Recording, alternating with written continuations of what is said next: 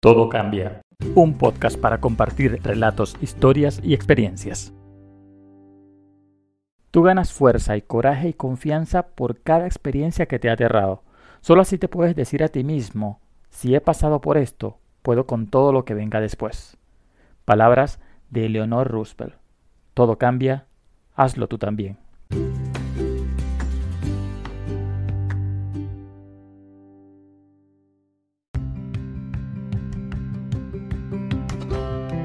Es normal tener miedos. Puedes experimentar el miedo cuando montas una bicicleta por primera vez, cuando empiezas un nuevo trabajo, cuando vas a la universidad o hasta cuando empezamos una nueva relación. Sin embargo, cuando los miedos empiezan a tomar el control de nuestra vida y afectan nuestro funcionamiento, se convierten en un problema. Si los miedos parecen abrumadores, la angustia y la ansiedad pueden interferir en tu día a día afectando sobremanera tu estado mental, físico y social.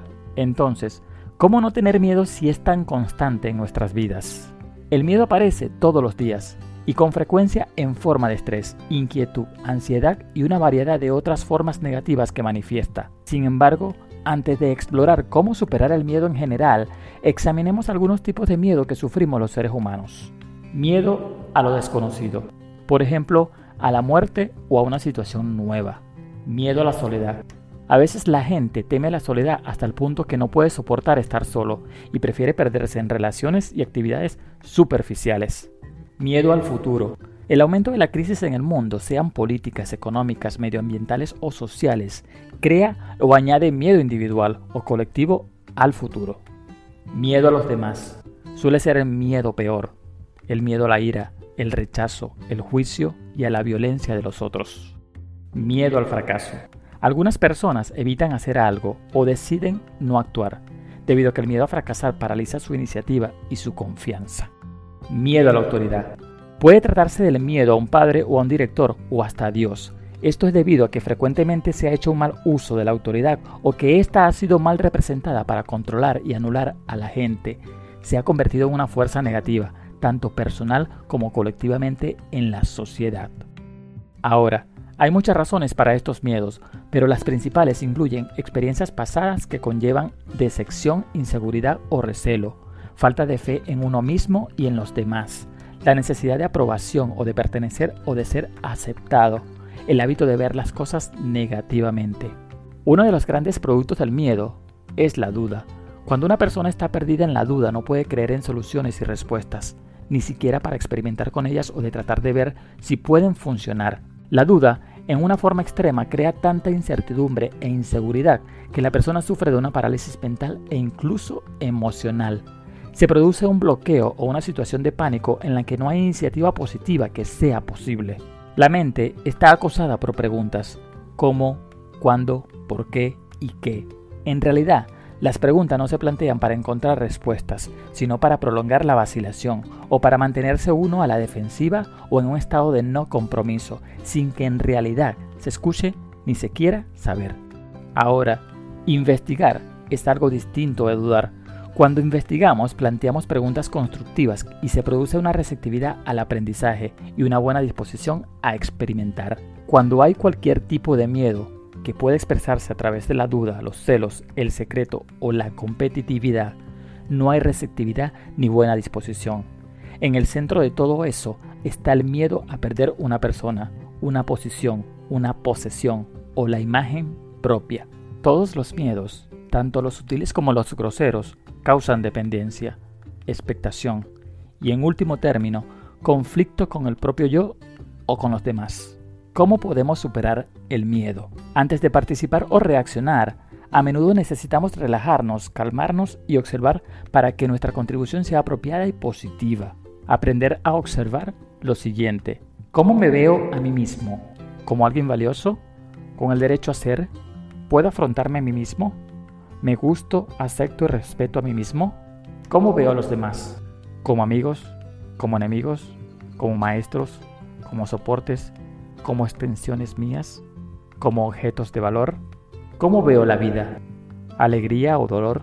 ¿Un regalo o una maldición? ¿Un juego o una batalla? ¿Aprendizaje o pérdida? Ahora, a estas alturas te preguntarás, ¿por qué tantas preguntas? Simple. Cada una de esas respuestas solo está dentro de ti. Si recorres estas preguntas despacio y con calma y te tomas el tiempo de pensar sobre ellas, las respuestas te harán consciente de si estás construyendo muros o puentes en tu vida. ¿Hay solo puentes o solo muros? ¿O ambas cosas? ¿Más puentes o más muros? La respuesta negativa es un muro. La respuesta positiva es un puente. He aquí algunas formas de construir más puentes y menos muros. Confianza. Aprende a confiar, porque confiar en uno mismo, en los demás y en la vida abre posibilidades imprevistas. No te preocupes demasiado si te engañan, si el otro no dice la verdad. Sí, sí. Deja esto sí y actúa. Como se suele decir, quien nada arriesga, nada gana. Fe. Salta por encima de las barreras, no las conviertas en excusas. Si no aceptamos retos, nuestra vida es una vida de aburrida seguridad cuyo fundamento está en el miedo a la novedad y al cambio. Puede parecer cómoda y segura, pero es de una seguridad ilusoria y que puede romperse en cualquier momento de cualquier forma. Aceptación. Los errores, los contratiempos, los fracasos, las decepciones forman parte del proceso de crecimiento y de conocimiento y no hay que condenarlos o temerlos. Todo ser humano los ha experimentado y lo está experimentando y los continuará experimentando. Ser liviano. Todas las cosas tienen su significado y, si no ahora, al fin entenderemos ese significado. Es sano para la mente y el cuerpo no cargar con el peso de la exageración y la falta de perspectiva. La vida es un juego. Conoce las reglas y juégalo bien. Un buen jugador entiende y por eso es tranquilo, tolerante y flexible. No se queda atascado en una jugada, un movimiento u otro jugador durante demasiado tiempo. Concede el respeto y la atención debidos, pero sigue adelante. Un buen jugador desempeña en el juego el papel que le corresponde y no intenta desempeñar el de los demás. Amor propio. Reconozcamos nuestra realidad espiritual como seres humanos con recursos de calidad en su interior que tienen siempre que estar abiertos para usarlos. No necesitamos aceptar falsos apoyos del exterior, como un nombre, fama y elogio. Somos lo que somos por lo que hay en nuestro interior. Nuestro punto de referencia es lo que de eterno y valioso hay en nuestro interior. Entonces, no puede darse el miedo a recibir daño. Silencio y perspectiva positiva. Cuando nos damos cuenta de la importancia de estar en silencio y quietud de vez en cuando, entonces nuestra positividad hacia el yo y la vida se reexamina y renueva. De lo contrario, la velocidad e inmensidad de las fuerzas negativas provengan del yo o de los demás, sin duda nos harán temerosos. Finalmente, alejémonos de las presiones de la vida, aprendamos a romper las cadenas del miedo que nos atan y nos impiden progresar espiritualmente. Todo cambia, hazlo tú también.